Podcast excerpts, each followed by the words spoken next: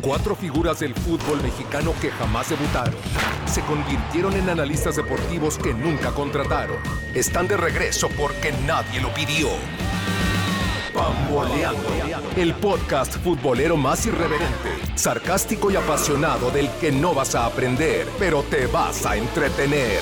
Pamboleando. Por amor al fútbol. Comenzamos. Hola, hola, sean todos bienvenidos a Pamboleando por amor al fútbol. Adao Vega quien les habla y continúa la vasta actividad futbolística en todo el mundo. El Bayern Múnich gana la Pocal 4-2 al Leverkusen de Peter Voss, doblete ya del Bayern Múnich. Vamos a ver si les alcanza para el famoso triplete. Por cierto, les recomendamos por ahí un video en nuestro canal de YouTube. Suscríbanse. Eh, el video de la pizarra en donde se habla a más detalle del, plantel, de la profundidad y el funcionamiento de Hans-Dieter Flick. Eh, también en cuanto a la Serie A, parece ya definida, pierde la Lazio, la Juve gana y hay una diferencia ahí de siete puntos. Hablaremos de la Liga Española, los mexicanos en Europa y por supuesto del comienzo de la bendita Copa GNP. Y bueno, para hablar de todo lo anterior, presento como siempre a mis acompañantes en esta emisión. Emilio Martínez, ¿cómo te va? Muy bien, Adao, ¿qué tal? Todo muy bien. Regresó la maldita liga también, la Liga MX, ¿no? Hay que, también, ¿no? hay que olvidarnos de ellos, del Cruz Azul, del América, ya. También regresa a nuestra normalidad. Así es. Arturo Hernández, ¿cómo estás? ¿Qué tal, amigos? ¿Cómo están? Con el gusto de siempre, dirían por ahí, ¿no? Contento y triste, contento por el regreso del fútbol mexicano y triste por las injusticias que se viven en el fútbol español, pero bueno, más adelante entraremos en eso. Perfecto. Y bueno, el día de hoy tenemos un invitado muy especial que si de casualidad nos siguieron en la primera temporada, hace ya seis años aproximadamente, seguramente lo recuerdan, es, tiene una rivalidad importante en redes sociales con Arturo. Eh, por supuesto me refiero al gran Pepe Martínez. ¿Cómo estás, Pepe? Hola, Dao, ¿cómo están? Buenas noches, Emilio, Arturo. Pues primero que nada agradecerles esta invitación. Como bien mencionas, pues ahí es una rivalidad de años, ya, ya lleva años el que si por aquí sale un comentario de Arturo o si por aquí algo, porque parece ser que, que tenemos poca memoria, tenemos poca memoria aquí, pero muy agradecido con ustedes por la invitación y pues que ruede el balón, que ruede el balón. Perfecto, son con Arturo son eh, aliados, hermanos en el fútbol mexicano, pero rivales a muerte en el ah, fútbol europeo, ¿no? Y qué bueno que nos divide una computadora y ciertos kilómetros de distancia, porque si no, Pepe, ya no estarías vivo, amigo, ¿eh? Ah, pues. Sí, es cierto, sí es cierto. Tiene un destello, así un destello importante aquí con el equipo local, el equipo nacional. Tiene razón, no me acordaba de eso. Y bueno, me, gustaría comenzar esta emisión con una pregunta para todos ustedes, para poner un poco en contexto a la gente.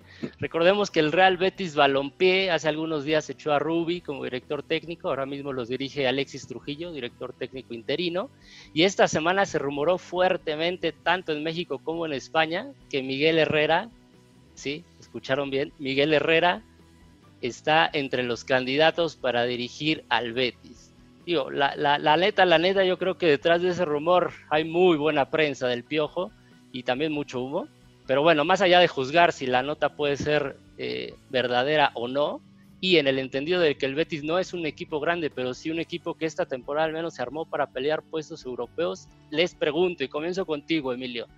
¿Miguel Herrera tiene la capacidad para dirigir un proyecto como el del Betis de manera exitosa? Eh, mira, yo te diría dos cosas. Te diría, sí la tiene porque tiene experiencia en selección nacional, tiene experiencia en un equipo grande en México, ¿no? Por ese lado, tiene los laureles locales, ¿no? De una persona que se debe desarrollar en México, los tiene para poder ir a otro país. Lo que me cuesta trabajo es que realmente el equipo del Betis quiera tomar a Miguel Herrera, un total desconocido para ellos, como un entrenador que les va a sacar a flote el barco, porque es un, es un va a llegar como eh, bombero al final, ¿no? Estas últimas semanas serían, y no sé, no sabemos si va a ser un proyecto a largo plazo, si es que fuera cierto el rumor. Para mí, no me parece que sea un buen momento para que su nombre esté en, esos, en ese lugar, porque si no sería lamentable que se fuera antes de cumplir sus cuatro años extras con el América, ¿no? Correcto. Pepe, recordemos eh, que es una liga con solamente tres directores técnicos extranjeros, que es Cholo Simeone, Zinedine Zidane y nuestro compatriota Javier Aguirre. Si esto llegara a ser cierto, sería un mérito tremendo, ¿no? Pues sí, sin duda, Miguel Herrera ha demostrado a través de los años, de hecho la carta más fuerte que tiene es Mundial de Brasil 2014, que es un técnico que no le da miedo a los retos. 2014 para él, ese partido contra Brasil, ha sido yo creo muy, muy, buen, muy bien preparado. De igual manera, el interés del Betis me sorprende, ya que, hijo, le parece una filial del América. Se están lleve, lleve, lleve jugadores, al igual que hay interés de, este, por parte de, digo, ahora el cuerpo técnico. Durante las últimas horas, de hecho no es cierto, el día, el día de ayer vi que ya iba este, unas negociaciones muy avanzadas con el ingeniero Manuel Pellegrini. Entonces, esta noticia yo creo que pues sí es más que nada pues vender, vender una idea o sacar un tema a nivel nacional que pues que, que llame la atención, ¿no? Y más hablando de Miguel Herrera y del América. Pero contestando puntualmente la, la pregunta, yo no tengo ninguna duda de que él tenga lo que se necesita para dirigir allá. Perfecto, bueno, pues un, un herrerista más. Y, y, digo, yo creo que es un técnico con capacidad, obviamente, eh, también con grandes áreas de oportunidad, pero Arturo, el nivel de la Liga MX, que es donde se ha desarrollado toda su carrera, es claramente inferior a la Liga Española, ¿no? Sí, claro, no se pueden comparar los niveles de las ligas, pero también yo creo que el nivel de exigencia que Miguel ha tenido en el Club América, pues quizá pudiera ser similar, ¿no? Al que podría tener en una liga mejor, pero en un equipo de media tabla como lo es el Betis.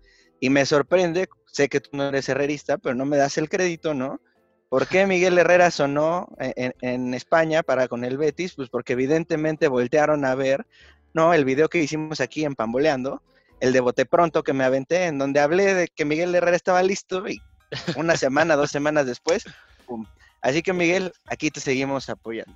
Perfecto. Y quitándonos de payasada nada más, yo creo que sí tiene nivel para salir a dirigir a otro equipo. No estamos hablando de un equipo de primer nivel, en una liga en donde siempre ganan los mismos y el Betis es un equipo de media tabla, creo que Miguel tiene los elementos. Ojo, rescato lo de Emilio. Miguel ya estuvo en selección, ya tuvo una vitrina internacional y en el Mundial no lo hizo mal. No lo hizo mal. Hemos hablado aquí que el mejor partido jugado de la selección mexicana quizá en los últimos años fue contra Croacia y Miguel el entrenador. Entonces, yo creo que sí puede ir. Sí, digo, creo que claramente por la selección nacional es eh, que, podría llegar a ser candidato. Si, si jamás hubiera tenido ese puesto, yo creo que ni siquiera voltearían a, ver a la liga. Ahora, en lo personal, yo creo que es imposible, obviamente, suponer éxito o fracaso de manera certera, no, lo podemos saber, pero yo les diría que con lo que yo he visto de Herrera, dar el salto del América a un proyecto eh, tan demandante en cuestión de pizarra como lo es el, Betis, mm, yo, yo, pensaría, y, y, claro, no es un equipo grande, ya lo dijimos, pero sí está armado para al menos buscar algún puesto europeo, alguna Europa League. Entonces yo pensaría que lo mejor para él eh, sería, tanto por motivos naturales de adaptación, de crecimiento, llegar a un proyecto, ¿por qué no en España? Pero un escalón abajito, algo que le permita acoplarse primero para después ya asumir un reto de mayores expectativas. Ahora, si lo sabes bien, ¿verdad, Arturo? A mí me encantaría que se fuera a España. Ah, sí, claro, porque tú lo odias, ¿no? No lo quieres en América. No, no, porque tendríamos, tendríamos un técnico... chance, ¿no? De, de buscar a alguien para el América, sin duda. Oye, discúlpame, pero gracias a Miguel has festejado dos títulos. Pepe, aquí, aquí, aquí tienes a uno que se dice no herrerista y que lo quiere ver fuera, pero cómo canta los goles, cómo grita los títulos y se le olvida de quién son, ¿eh? De quién son. Bueno, perfecto pues ahí está, ahí está la opinión de todos y vámonos a la Liga Española, señores. Jornada 34, rezan cuatro jornadas para que esto se acabe. Eh, y comenzamos con el Real Madrid, Pepe, ¿por qué? Porque jugaron primero y también porque son líderes de la tabla. Eh, a mitad de semana ganan un partido bravísimo contra el Getafe, en el que me parece que el Getafe merecía mucho más, el Getafe de Pepe Bordalás, 1-0. Y el día de hoy, eh, contra un club que siempre se les dificulta, que siempre es eh, pues bastante duro, como es el Athletic Club de Bilbao, Eh, terminan ganando también 1-0 con gol de Ramos de tiro penal. ¿Cómo viste el partido? ¿Cómo ves al Real Madrid, Pepe? Quisiera dar primero dos apuntes. Esta liga ya está. Para aquí mi, mi querido amigo Arturo, esta liga ya está dada. Esta liga va a ser merengue.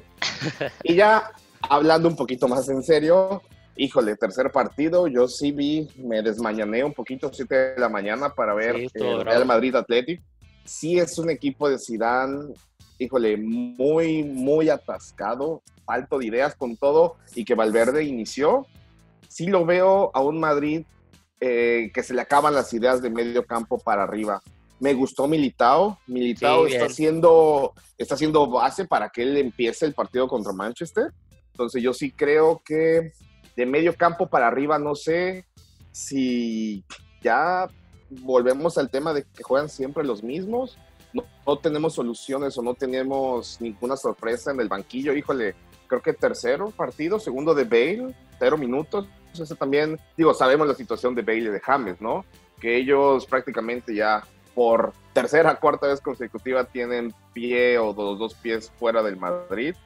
Pero sí, tercer partido donde se le complica, pero si algo tiene Zidane, los equipos de Zidane, es de que encuentran la manera. Con todo y de que estoy de acuerdo con lo que aquí el compañero Arturo dice, polémica arbitral, sí hay contacto en el área, pero de ambas partes. O sea, yo sí también en retrospectiva veo que se han dejado de marcar cosas al Atlético que debieron de haber sido marcadas. Yo sí, insisto, sí hay penal parte de, a favor del Madrid, pero también del otro lado siento que hubo un par de situaciones que debieron de ser marcadas.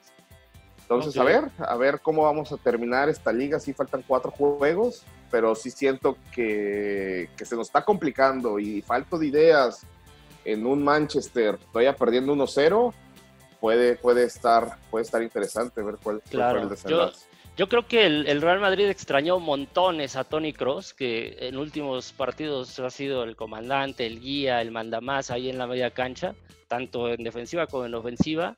Benzema también lo rescato de lo mejor nuevamente. No, no tuvo mucho, pero lo que le llegó lo clarificó. Y, coincido contigo, Pepe, un Militao imperial cubriéndole la espalda a Marcelo y a Ramos. En campo abierto, Militao es un espectáculo. Eh, Ramos lo tuvo jodido con Iñaki Williams, soportarlo, y Militao siempre llegó ahí para, para realizar las, las coberturas. Creo también que ofensivamente hubo una mala ocupación de espacios, eh, vi de repente muchos jugadores en un mismo carril, espacios entre líneas sin aprovechar, atascado, atascado totalmente en posicional. El Athletic de Bilbao en las transiciones no pudo, no pudo aprovechar. Y Emilio, es la séptima victoria consecutiva para el Real Madrid. Todos los ha ganado desde que eh, se reanudó la, liga, incluyendo partidos como el Valencia, Real Sociedad, Getafe. Athletic de Bilbao, no jugando bien, uno jugando bien, pero sacando los puntos. Sí, ahí el tema, yo creo que a rescatar es eso, ¿no? Regresaron del, del, parón, siete partidos consecutivos, todos victorias, 21 puntos, y ya le quitaron la, y, y, revertieron la ventaja que tenía el Barcelona, que por su parte solo ha ganado cuatro y empatado tres. Entonces, esa diferencia que había de dos puntos antes de que fuera el parón, ahorita ya son solo cuatro y son al revés. Real Madrid está por encima del Barcelona y jugando, como dices, jugando mal, jugando con lo mínimo para poder sacar el partido en esos últimos, al menos estos últimos dos partidos contra Getafe y contra el Atlético, el Atlético de Bilbao. Y a pesar de lo que dice Pepe, yo diría que está siendo efectivo, porque el Real Madrid tiene muchos, mucha rotación en la parte delantera, ¿no? Yo veo, por ejemplo, ahí a, Isco, veo a veces a, a Benzema, veo a, Isco, a, Hazard, también a, este... Sí, Vinicius, Asensio, Asensio. Mariano, los veo, los veo rotar y de repente uno anota un gol, otro partido, otro anota otro gol. O sea, al final están ejerciendo esa categoría de jugadores del Real Madrid, de un equipo importante donde tienen que estar, aunque sea con el mínimo, para, para, para ganar pero eh, obviamente el funcionamiento es malo y se están escudando mucho en, que Ramos anote los penales, ¿no? Que también ahí es un tema para la polémica de cuánto, cuánta presión tienen los árbitros en esta ocasión ya en la recta final de la liga, pero, pero están siendo eficientes, que eso creo que es lo más importante. teniendo en cuenta que pues, no fue una liga normal, no fue una liga plana, ni, ni que tuvieran Sí, claro, tantos hay problemas. muchas circunstancias ahí en medio. Pero ahí de lo que comentas, Emilio, me qui- quisiera también comentar algo. Estamos siendo eficientes, pero es el mismo problema que hemos estado viendo hace un año, hace dos años, hace tres años. En los momentos clave, en los partidos donde sí necesitamos un equipo dinámico, necesitamos eh, revulsivos, alguien que, alguien que le cambie totalmente la, el- la cara al equipo. Ha habido partidos puntuales nada más, pero en condiciones normales y en una liga que son 38, 30, 38 jornadas, es lo mismo. Ahorita no, te- no tienes idea cómo me, me duele, me dolió que Hakimi se fuera al Inter, ver cómo le están haciendo lo mismo que le hicieron a Marcelo en su momento, quitarle cualquier competencia, hacerlo sentir cómodo, aunque ojo, la mentalidad que tiene Carvajal, híjole, es, dista mucho de la que llegó a tener Marcelo Sí. cuando se sintió cómodo y que él literal, ahorita Mendy está haciendo un excelente trabajo, pero para llegar a Mendy hubo tres años, digo, sin quitar las Champions que se ganaron, donde esa no había una, una solución factible hacia, hacia ese lado. Y ahorita con Carvajal, pues lo que todos piensan va a regresar Odriozola, pero Odriozola todo el mundo sabemos que no representa nada ni competencia para Carvajal. Claro, pero es que, por Entonces- ejemplo, en el caso, en el caso de Hakimi Pepe, lo vimos en el Borussia Dortmund eh, con Lucian Fabre y creo que es ideal para línea de 5. En línea de 4 no te da lo que te da en línea de 5 con, la- con el ida y vuelta y jugar más como volante y extremo. Entonces se va un Inter con Conte que juega bajo esa misma estructura táctica y, y creo que es, es- y, y por el dinero que van a pagar no me parece tan mala tan mala transacción del Real Madrid, pero claro, hay que meterle competencia, si no es con Hakimi, con alguien más a, a Carvajal. Y pues, para finalizar, eh, yo, yo diría que eh, le pasa a este Madrid lo mismo que al Barcelona, cuando los equipos se le echan atrás, cuando tienen que atacar en posicional, al no haber un, un conjunto, un, un- sistema de juego, un- una idea clara, pues, de repente se atascan y tienen que recurrir a jugadas a balón parado, a penaltis, a algún error claro del rival. ¿O qué piensas, Arturo? Eh, yo quiero aportar algo nada más para cerrar el tema del Madrid. No sé si escuchan. No se consume el dinero, el dinero, el dinero, el dinero, el dinero, el dinero, el dinero, el dinero. El rap del dinero, ¿verdad? No, mira, la verdad es que, o sea, el Barcelona y el Real Madrid desde que regresó, desde que regresaron del parón, no han tenido su mejor funcionamiento. Y yo diría que las victorias del Madrid han sido circunstanciales por errores puntuales de los rivales que no tendrían que cometer esas inocentadas, ¿no? Y también por la polémica arbitral, que pues no es culpa de la afición, no es culpa de nadie, simplemente son cosas que suceden. Pero parece que así les va a alcanzar, ¿no? Les va a alcanzar. Yo también pienso como Pepe que la liga ya está decidida. Los partidos complicados del Madrid ya los ganó en el papel, porque le toca a la vez, le toca Leganés, ¿no? Los que le siguen. Entonces, pues yo creo que yo creo que ya no hay, no hay, no hay nada que hacer. Esa liga ya Sí. está. Es Sí, lo, que vamos ahora al, al partido del Barcelona, digo, lo que es una realidad es que la gana el Real Madrid o la gana el Barcelona, quizá va a ser una de las ligas más deslucidas de los últimos años. Sí, Por, quizá también por, por lo que se atravesó en medio, ¿no? Y vámonos al Barcelona, eh, mi querido Arturo. A mitad de semana en un bravo, bravo partido empataron a dos con el Atlético de Madrid, dejaron puntos nuevamente y es por eso que quizá piensas que está decidido. Y ahora eh, contra el Villarreal lo ganan 4 a 1 con una actuación, me parece, convincente. Creo que el Barcelona de Setién poco a poco y, de manera eh, progresiva da pasitos eh, eh, al frente en cuanto al funcionamiento. En esta ocasión sale con un 4-3-1-2, con un Messi de enganche atrás de las dos puntas y lo termina ganando 4-1, ¿no? Autogol de Pau Torres al minuto 3 y por el Barcelona, perdón, sí, por el Barcelona, Luis Suárez y Griezmann anotan ah, con asistencia de Messi, después cierra la cuenta Fati y al minuto 14 lo había eh, descontado Gerard Moreno. ¿Cómo viste al Barcelona, Arturo? pues creo que fue en su conjunto, primero y segundo tiempo, yo creo que el partido mejor jugado desde que regresaron. Creo que por fin está encontrando el fútbol a modo, pero también el resultado puede ser engañoso porque fue un mal partido del Villarreal, sin duda. Y bueno, rescatar las dos joyas de, goles, ¿no? Messi se siente un poco más a gusto, yo creo, en la posición que jugó hoy, ¿no? Teniendo pues como más espacio para llegar y quedar muy claro en, en frente al marco, lo que le permitió pues dar dos asistencias prácticamente perfectas para que nada más terminara la jugada. Sigo pensando que Setien no encuentra la manera, lo de hoy para mí más que un acierto fue, fue una chiripa, ¿no? O sea, le atinó, eh, le salió el movimiento, pero yo creo que ni así lo pensaba él. Y no me gusta su actitud como técnico del Barcelona, no sé si lo vieron. Por ahí van a tener un video en donde les daré algunos puntos de referencia que pueden mejorar. Pero bueno, pues ya creo que fue demasiado tarde haber encontrado esta alineación que, que sirvió. Y, y pues Sí. los goles, los goles son importantes. Qué bueno que Grisman regresa marcando porque eso le da confianza. Sí, A mí lo que me gustó un poco ahí el tema es la inclusión de Sergi Roberto, que no lo venía haciendo en las alineaciones iniciales. Sergi Roberto le dio mucha, mucha li- li- libertad a, Messi e incluso a Griezmann, ¿no? Para que dejarse un poco libre en la parte ya de- como delantero, siendo como segundo delantero de, apoyando a Luis Suárez, estando mucho más libre adelante, que no lo podía hacer cuando estaba Ricky Pug y cuando estaba este, eh, también Rakitic, ¿no? Cuando estaba ahí también, incluso Arthur, como que no, no, no se encontraba bien la posición de Griezmann y ahora sí pudo estar más libre en la zona delantera y ayudó mucho a esas combinaciones que hace con Messi para poder este, Sí, ir hacia el frente y funcionaron en dos goles, ¿no? Se notó Sí. como ya pudieron coordinarse para llegar. Esa es la palabra. esos dos goles. Por fin se coordinaron Messi y Grisman. Sí, ahora, si vieron a Messi, yo creo que vimos una o, o dos destellos del, del Messi de hace cinco o seis años, que tanto le ayudaba al Barcelona, porque en el gol de Luis Suárez, sí, es un golazo de Luis Suárez, la definición es magnífica, pero arrastra a Messi a tres jugadores. ¿sí? Desde Entonces, que al- recibe. Al, al llevarse a los tres jugadores, pues abre un espacio terrible ahí en la defensiva del Villarreal y, y le da a Luis Suárez que prácticamente sin moverse, simplemente eh, dispara con la calidad técnica que tiene. Y misma situación en el gol de Griezmann.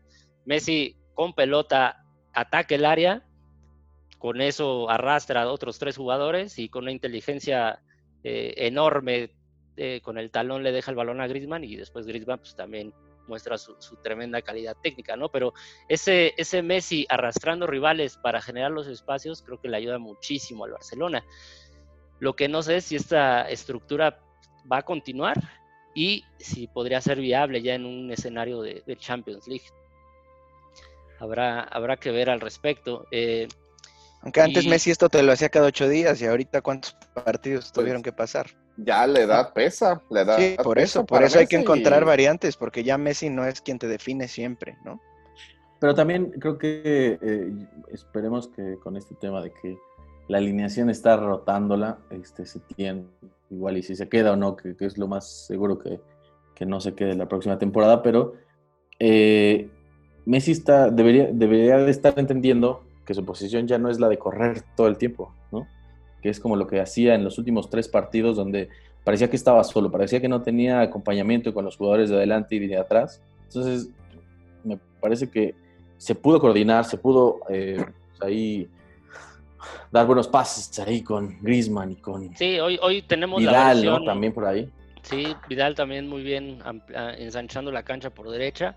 Eh, es el Messi pasador hoy, más que el Messi regateador que, que conocimos y deslumbró al mundo.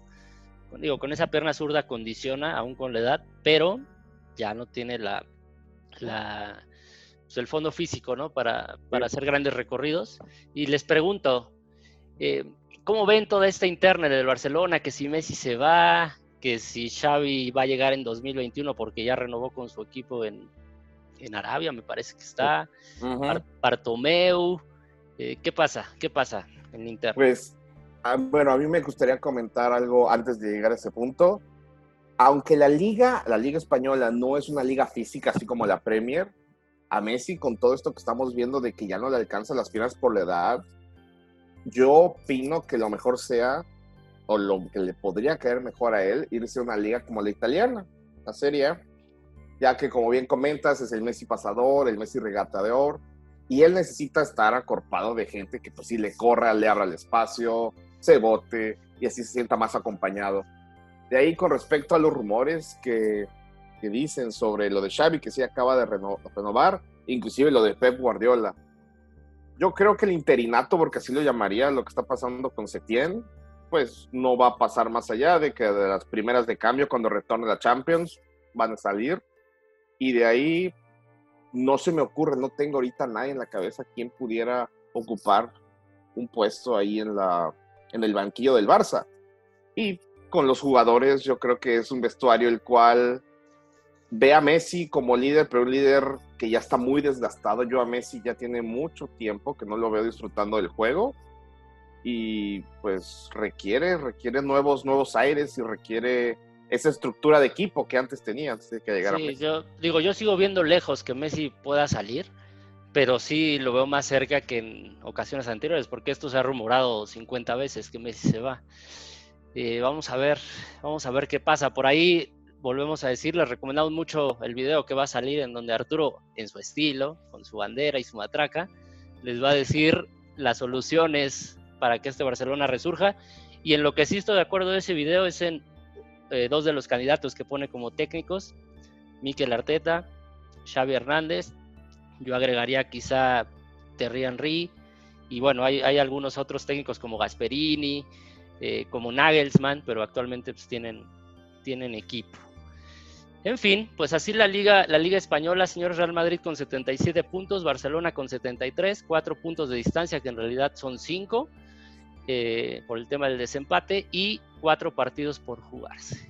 Estamos muy cerca de saber qué va a pasar. Y vámonos con los mexicanos en Europa rapidísimo. Tecatito Corona juega y juega siempre, 87 minutos contra el Pacos de Ferreira, la victoria 1-0, y eh, 72 minutos contra el Belenenses el día de hoy, en la victoria 5-0, asistencia al Tecatito Corona. Pepe, tengo una pregunta para ti. Tecatito Corona ha jugado de lateral, de extremo, por derecha, por izquierda, de media punta. Eh, ¿A ti dónde te gusta más el Tecatito y pensando en selección sobre todo?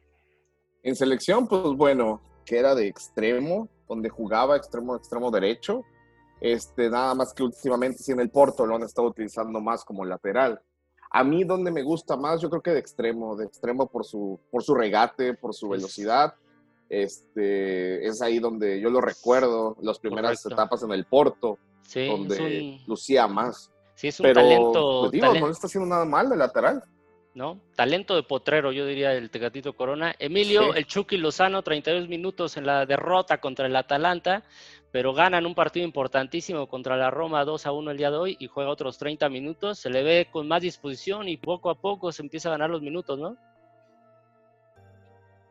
Sí, sin duda. Eh, eh, lo que está pasando es que están encontrando ese lugar, ¿no? Eh, de la banda hacia el centro, que es lo que le estaba faltando. Yo creo que también por el tema este de tantos partidos, tan rápido, tiene que rotar Gatuso y se los tiene que ganar. Y si en estos dos partidos, los 30 minutos, le está ayudando para que la próxima semana también le dé tiempo, me parece que es la, es la única forma que tiene Chucky con tantos jugadores en las mismas posiciones que, que eh, del campo donde él está, ¿no?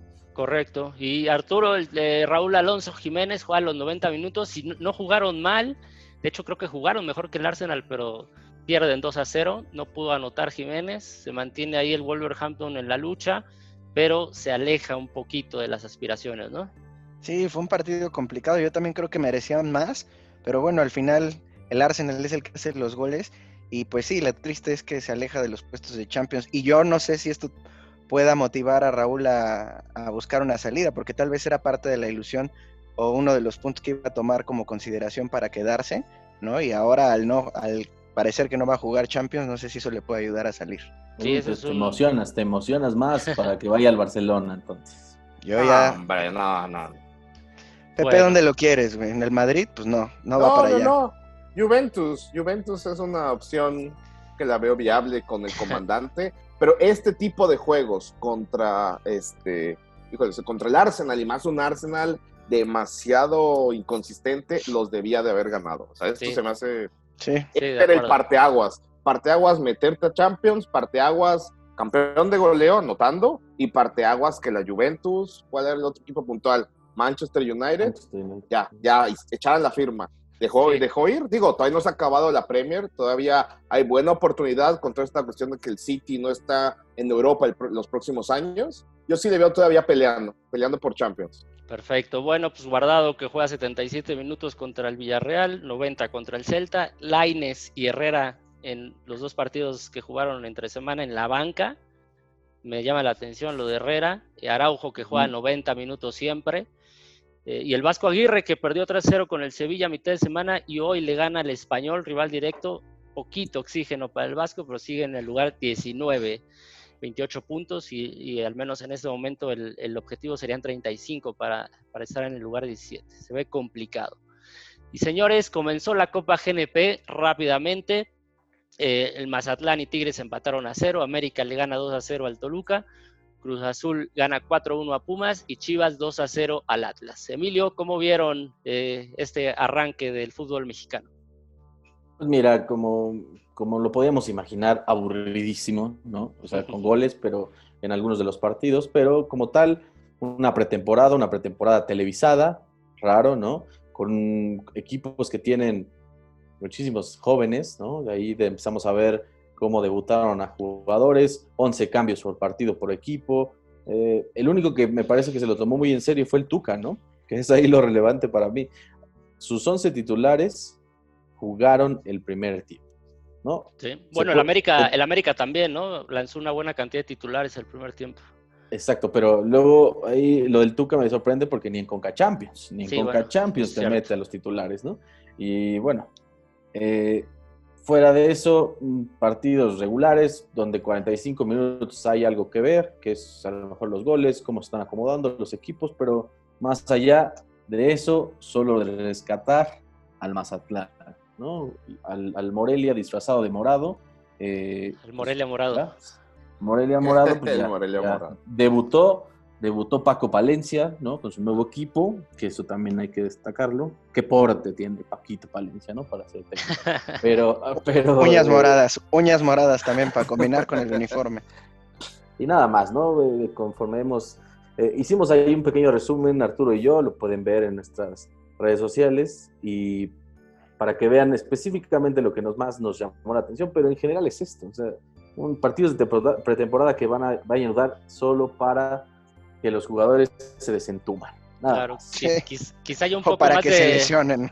quizá un poco más de seriedad eh, cuando ya se venga la etapa de semifinales y final, no lo sé. Eh, no vi mal al América, eh, quiero decir. A Chivas también lo vi bien, digo, mal y bien dentro de las circunstancias que ya puso Emilio en la mesa. Y pues poco, ¿no? Poco que decir al respecto. Sí. Que paguen la luz, por favor, en el estadio, en el arenero, porque si no, no se puede jugar. cabrón. sí, bueno, una de Lo las bueno es que vamos a, tener, vamos a tener ya fútbol mexicano martes, miércoles, viernes, sábado, ya de Sí, aquí ya un- va a hasta- ser una locura. Ya, Creo que hasta Pachuca va a a 20 jugar- días que ya empiece la liga. Pachuca creo que al inicio de la liga va a empezar a jugar los lunes. eh, va a ser, va a ser Eh, un, va a ser- un show. Va, va- va Está a haber, va a haber interesante. partidos, di- dicen que va a haber partidos viernes, sábado, domingo y lunes. O sea, ahora sí va a empezar buena la liga. Perfecto, excelente. Pues bueno, creo que hemos llegado al final de, de esta emisión. Qué bonita manera de cerrar. ¿no? Eh, por favor, Emilio Martínez, continúa viendo la Copa GNP para que sigan esos resúmenes que estuvieron divertidos. Mucho más divertido el resumen que lo que en realidad pasó. ¿eh? Muchas gracias Sí, por no. tu participación. A ti, gracias a ustedes. Pepe, un abrazo. Qué bueno que te vimos por acá en esta emisión. Arturo, Adao, eh, sigamos viendo la copa y ya, en México se restablece el fútbol, pero poco a poco. Perfecto. Pepe Martínez, pues un gustazo. Que esto se haga más seguido, por favor. Eh, y pues nada, estamos en contacto. Claro que sí, pues nuevamente, muchísimas gracias a los tres por la invitación y esperamos vernos este, futuras ocasiones. Les mando un fuerte abrazo a todos. Perfecto. Arturo Hernández, muchas gracias, amigo. Amigos, muchas gracias. Un gustazo haber platicado con ustedes. Recuerden seguirnos en nuestras redes sociales, arroba pamboleandomx, Instagram, Facebook, Twitter y suscríbanse por favor a nuestro canal de YouTube. Ahí les estamos subiendo contenido constante de todo tipo para que se diviertan. Muchas gracias a todos. Abrazo. Perfecto, pues muchas gracias por perder su tiempo con nosotros. Nos vemos en el próximo episodio. Adiós.